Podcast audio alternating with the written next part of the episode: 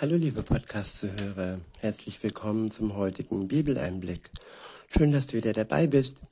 Heute habe ich ein Kapitel aus dem Römerbrief. Es ist das achte Kapitel und ich verwende die Übersetzung Hoffnung für alle. Der erste Abschnitt ist überschrieben mit Leben durch Gottes Geist. Ab Vers 1 und folgende steht, wer nun mit Jesus Christus verbunden ist, wird von Gott nicht mehr verurteilt. Halleluja. Wer mit Jesus lebt, wer mit ihm eine Beziehung hat, hat das Urteil, ja, hat einen Freispruch und wird nicht mehr verurteilt. Und das ist das Schönste überhaupt, dass man befreit leben kann, heute, hier und jetzt, bis zum Ende unserer irdischen Tage. Und dann, wenn Jesus wiederkommt, werden wir bei ihm sein. Wir werden ihn von Angesicht zu Angesicht sehen. Und es wird nur noch pure Freude geben. Weiter heißt es, denn für ihn gilt nicht länger das Gesetz der Sünde und des Todes. Das Gesetz, die zehn Gebote, ist für Menschen, die nicht mit Jesus unterwegs sind, ein Gesetz, das sie verurteilt und das ihnen den Tod zeigt, das ihnen zeigt, was ihnen bevorsteht.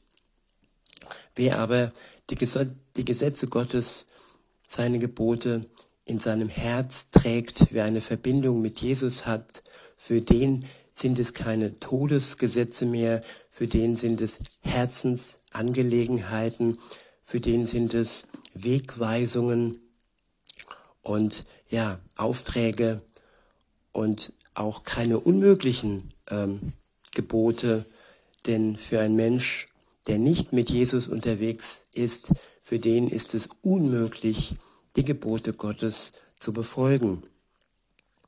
Weiter heißt es,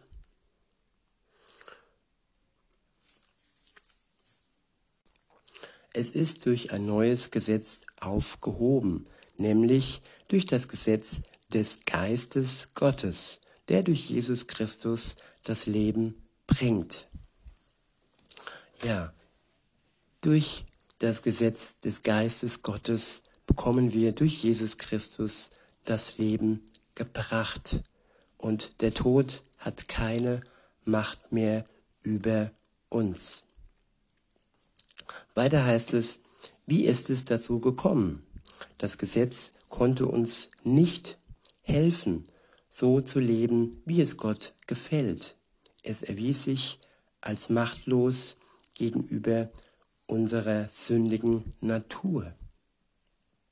Ja, unsere sündige Natur ist stark und mächtig und das Gesetz, das in Stein gemeißelt war, ja, das war geduldig und es hatte nicht die Macht, uns wirklich zu einem Leben zu bewegen, so wie es Gott gefällt, weil wir durch unsere sündige Natur dazu einfach nicht in der Lage sind.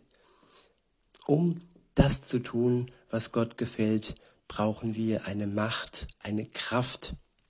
Wir brauchen den Geist Gottes, der uns erst dazu befähigt, zu tun, was seinem Willen entspricht. Weiter heißt es, es erwies sich als machtlos gegenüber unserer sündigen Natur. Deshalb sandte Gott seinen Sohn zu uns. Er wurde Mensch und war wie wir der Macht der Sünde ausgesetzt. Ja, Jesus Christus, der Sohn Gottes, hat sich der Macht der Sünde ausgesetzt. Aber alleine er ist der Einzige gewesen, der ihr widerstehen konnte, da er ja Gottes Sohn war. Es war kein reiner, gewöhnlicher Mensch. Er war zwar in einer menschlichen Gestalt, er hatte den gleichen Körper wie ich und du, er war ähm, von seinem von seiner Hülle her, von seinem Körper war er Mensch, von seinen Gefühlen her war er Mensch, aber von seinem innersten Wesen war er auch Gott. Er war Gottes Sohn, gesandt von seinem Vater im Himmel. Und nur aus diesem Grund konnte er der Sünde, der Macht der Sünde widerstehen. Weiter heißt es, an unserer Stelle nahm er Gottes Urteil über die Sünde auf sich und entmachtete sie dadurch. Ich wiederhole. An unserer Stelle nahm er Gottes Urteil über die Sünde auf sich und entmachtete sie dadurch. Jesus nahm der Sünde die Macht. Er nahm das Urteil weg und macht Sklaven zu freien Menschen. Menschen, die vorher durch die Sünde versklavt waren, sind nun frei und sie werden nicht mehr aufgrund ihrer Sünde verurteilt. Ist das nicht wunderbar? Weiter heißt es in Vers 4, so kann sich in unserem Leben der Wille Gottes erfüllen, wie es das Gesetz schon immer verlangt hat. Denn jetzt bestimmt Gottes Geist und nicht mehr die sündige menschliche Natur unser Leben. Ich wiederhole, so kann sich in unserem Leben der Wille Gottes erfüllen, wie es das Gesetz schon immer verlangt hat. Denn jetzt bestimmt Gottes Geist und nicht mehr die sündige menschliche Natur unser Leben. Tja, Gottes Geist ist eine Macht, eine Kraft, die unser Leben gut werden lässt. Und wenn man sie vergleicht mit unserer alten, sündigen Natur, dann sind wir wirklich fähig, gute Menschen zu werden, so wie es Gott gefällt. Und nicht nur scheinheilig und nicht nur schauspielerhaft, so wie es viele ja, religiöse Menschen tun, die vielleicht äh, Geld spenden oder Menschen helfen und dann wiederum ihre Frau schlagen oder lügen oder betrügen. Nein, es wird ein Leben werden, was Gott gefällt. Weiter heißt es, wer von seiner sündigen Natur bestimmt ist, der folgt seinen selbstsüchtigen Wünschen. Ja, Selbstsucht, dass man selbst am besten davonkommt, dass man selbst den meisten Gewinn hat und dass der andere gegenüber uns immer zu kurz kommt, damit wir alles haben, was der andere in unseren Augen nicht haben darf. Und das ist Selbstsucht. Aber Gott möchte, dass wir füreinander da sind, dass wir den anderen lieben, dass wir teilen und dass wir ja ihn mit unserer Liebe, die wir von Gott geschenkt bekommen, beschenken. Weiter heißt es, wenn aber Gottes Geist uns leitet, richten wir uns nach seinem Willen aus. Wozu uns die alte sündige Natur treibt, das bringt den Tod. Folgen wir aber dem, was Gottes Geist will, so bringt das Frieden und Leben. Ja, die alte selbstsüchtige äh, Natur treibt uns in den Tod und Gottes Geist, der bringt uns Leben und der bringt uns Frieden. In Vers 7 heißt es, wenn wir uns von unserer sündigen Natur bestimmen lassen, leben wir in Auflehnung gegenüber Gott. Denn die alte Natur ist nichts, ist nicht bereit, sich Gottes Gesetz unterzuordnen. Ja, sie kann das gar nicht. Ja, sie kann das gar nicht. Und wer das erst einmal begreift, dass man es überhaupt nicht kann mit seinem rein menschlichen Wesen und dass man nur in der Lage ist, Gott zu gefallen und seinem Gesetz sich unterzuordnen, wenn man seinen Geist in sich trägt der uns erst befähigt. Und nochmal zum Rückblick, wie bekomme ich seinen Geist? Ich bekomme seinen Geist, indem ich als allerersten Schritt ihm vertraue und mir von ihm Glauben schenken lasse und mich in seine Arme fallen lasse. Es ist keine, kein Akt erforderlich, der erst, erst einmal eine Summe bezahlt, eine Spende oder der erst einmal ein Abzeichen erlangt. Nein, es ist einfach Vertrauen erforderlich, es ist Hingabe erforderlich, ja, so wie ein Kind seinem Vater vertraut, so dürfen auch wir Gott vertrauen. Dieses Urvertrauen, das wir vielleicht schon verloren haben, wir können es wiederbekommen, indem wir uns auf Gott fixieren und ihm ja die Chance geben, dass er in unserem Leben wirkt und er sich zeigt und dass er Glauben in uns hineinpflanzt durch sein Wort. Wenn wir es lesen, dann haben wir die Wahl zu sagen, ja, ich vertraue, ich glaube, oder wir können auch sagen, nein, das ist nur ein Märchen, so wie es viele sagen.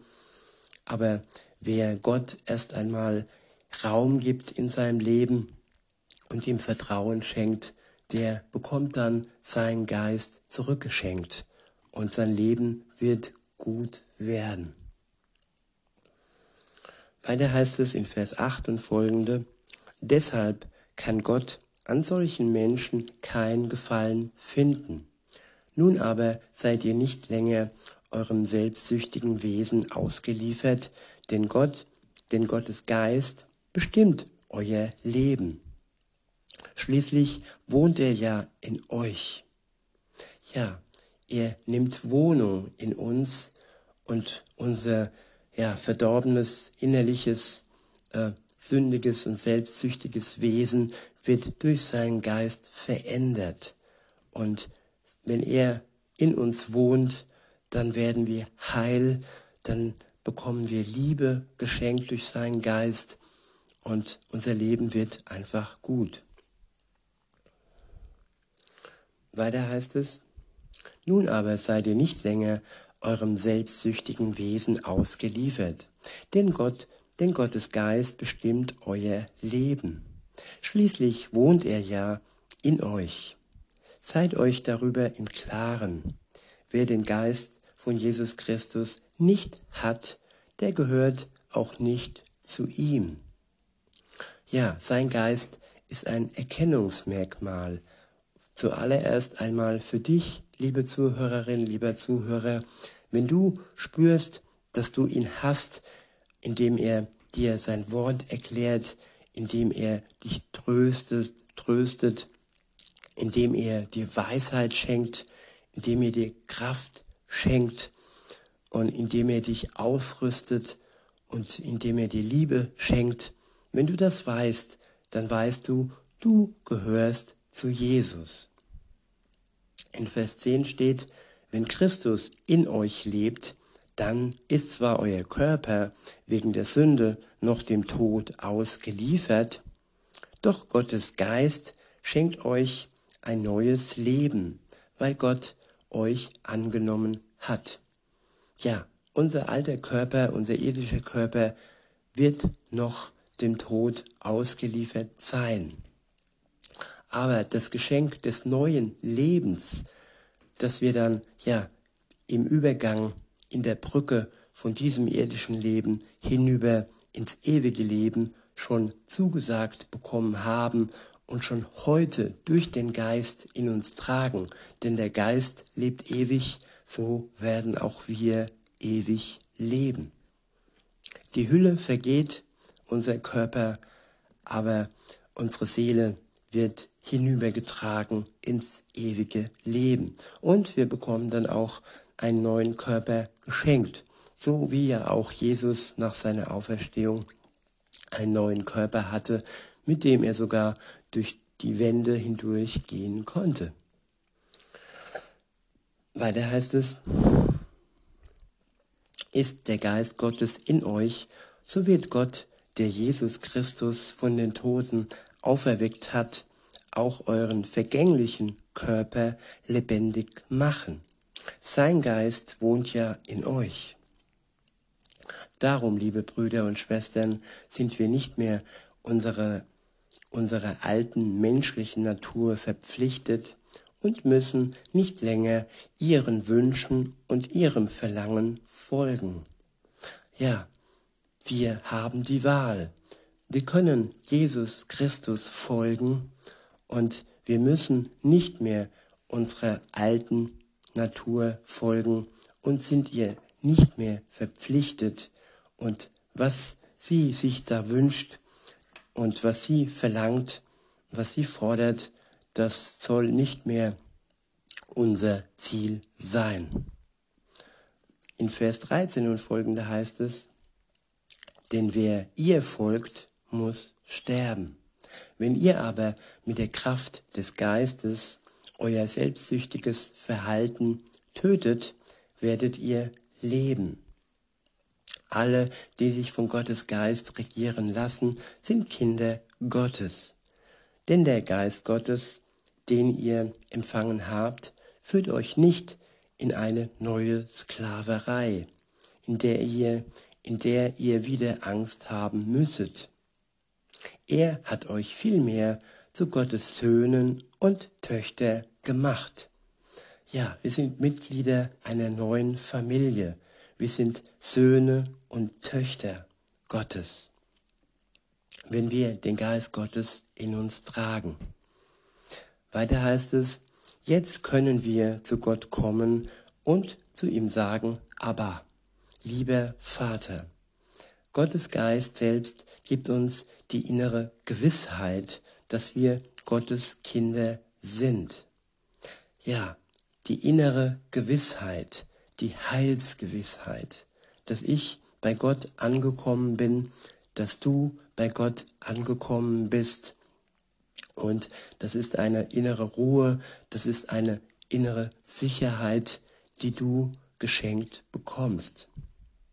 Es ist eine Gewissheit. Wir sind gewiss, dass wir Kinder Gottes sind. In Vers 17 und folgende heißt es, als seine Kinder aber sind wir gemeinsam mit Christus auch seine Erben. Und leiden wir jetzt mit Christus, werden wir einmal auch seine Herrlichkeit mit ihm teilen. Der nächste Abschnitt ist überschrieben mit Hoffnung für die ganze Schöpfung. In Vers 18 steht, ich bin ganz sicher, dass alles, was wir in dieser Welt erleiden, nichts ist verglichen mit der Herrlichkeit, die Gott uns einmal schenken wird. Darum wartet die ganze Schöpfung sehnsüchtig und voller Hoffnung auf den Tag, an dem Gott seine Kinder in diese Herrlichkeit aufnimmt. Ja, das wird der Tag sein, wo Jesus wiederkommt und er uns in seine Herrlichkeit aufnimmt.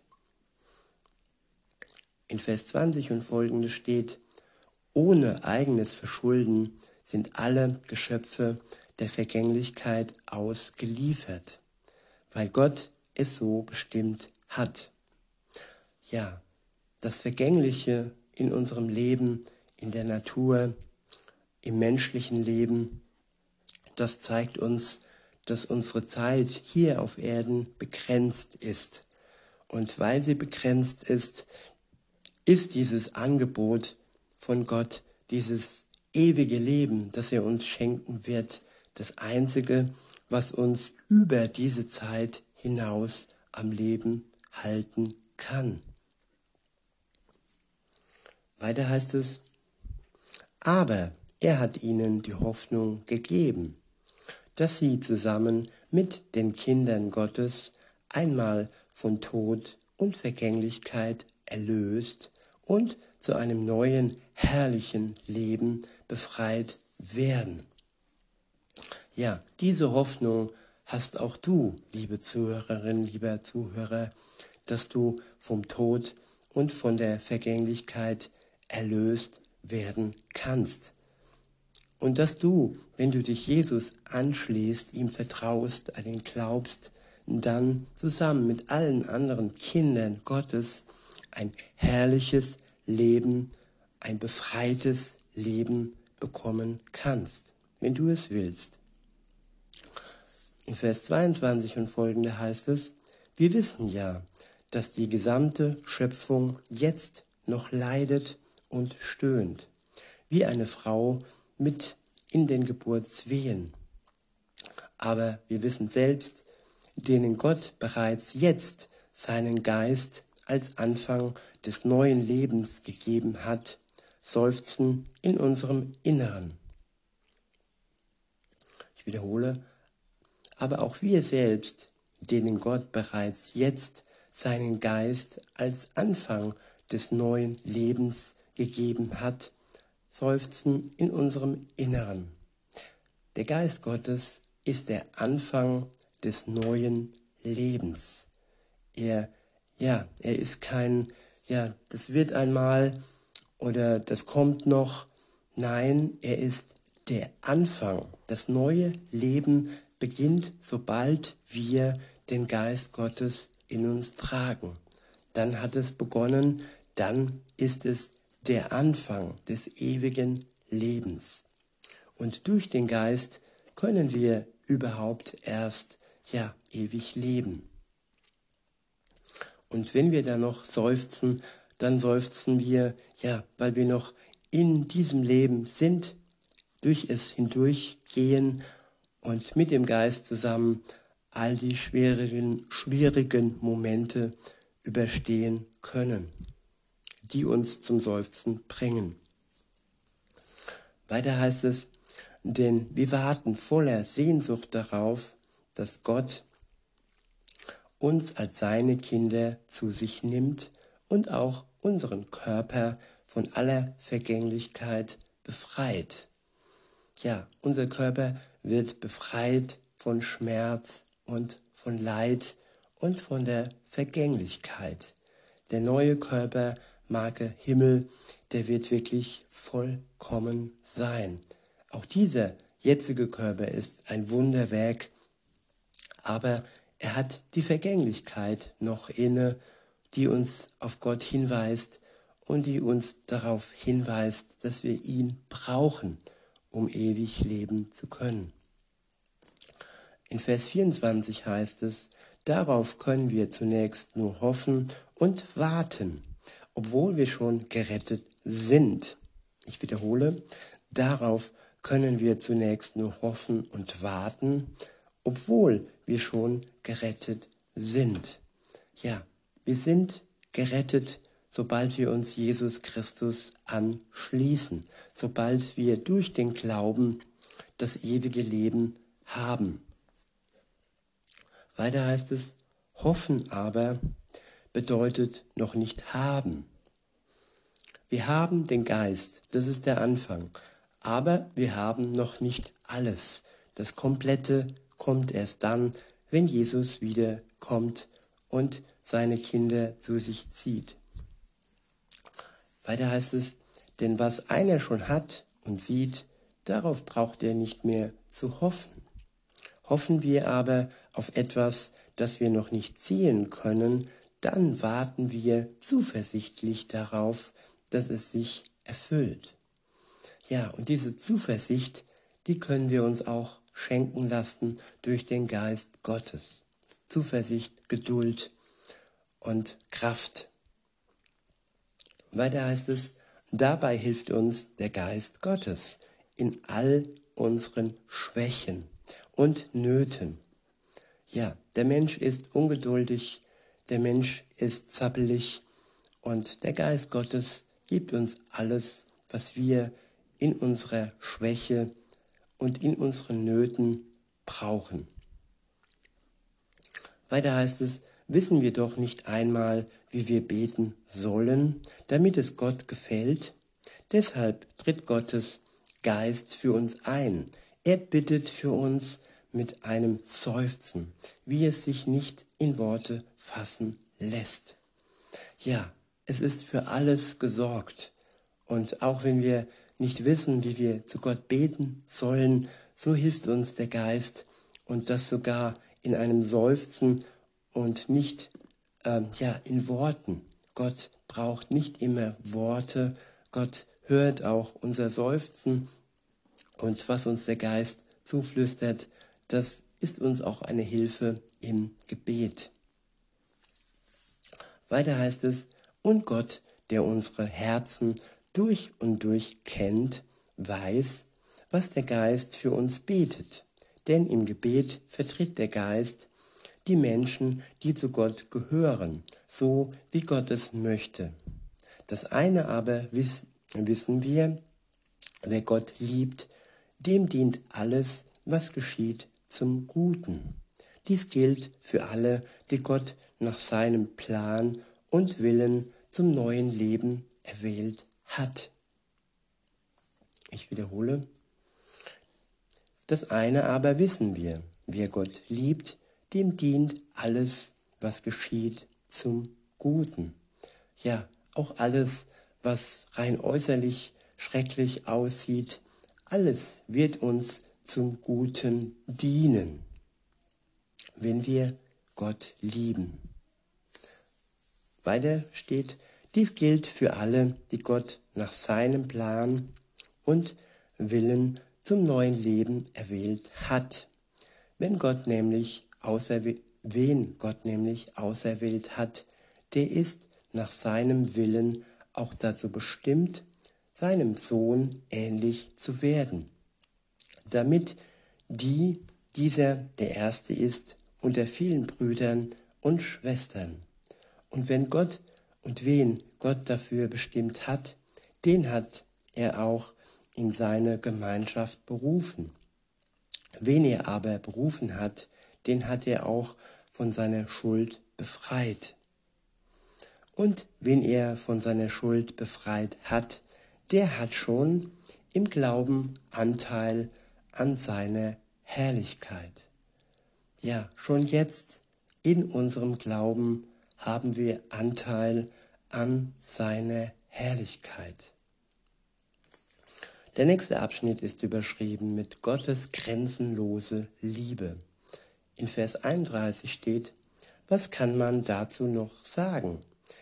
Wenn Gott für uns ist, wer kann dann gegen uns sein?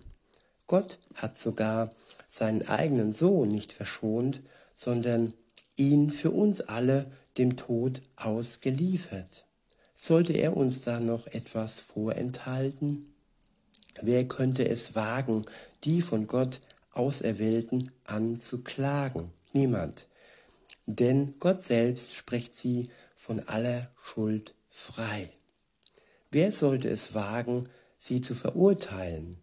Keiner, denn Jesus Christus ist für sie gestorben. Ja, mehr noch, er ist vom Tod auferweckt worden und hat seinen Platz an Gottes rechter Seite eingenommen. Dort tritt er jetzt vor Gott für uns ein. Was also könnte uns von Christus und seiner Liebe trennen? Leiden und Angst vielleicht, Verfolgung, Hunger, Armut, Gefahr oder gewaltsamer Tod? Man geht wirklich mit uns um, wie es schon in der Heiligen Schrift beschrieben wird. Weil wir zu dir, Herr, gehören, werden wir überall verfolgt und getötet.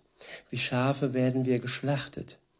Aber dennoch, mitten im Leid, triumphieren wir über all dies durch Christus, der uns so geliebt hat. Denn ich bin ganz sicher, weder Tod noch Leben, weder Engel noch Dämonen, weder Gegenwärtiges noch Zukünftiges, noch irgendwelche Gewalten, weder Hohes noch Tiefes oder sonst irgendwas auf der Welt können uns von der Liebe Gottes trennen, die er uns in Jesus Christus, unserem Herrn, schenkt. Nichts kann uns von der Liebe Gottes trennen, wenn wir ihm allein vertrauen.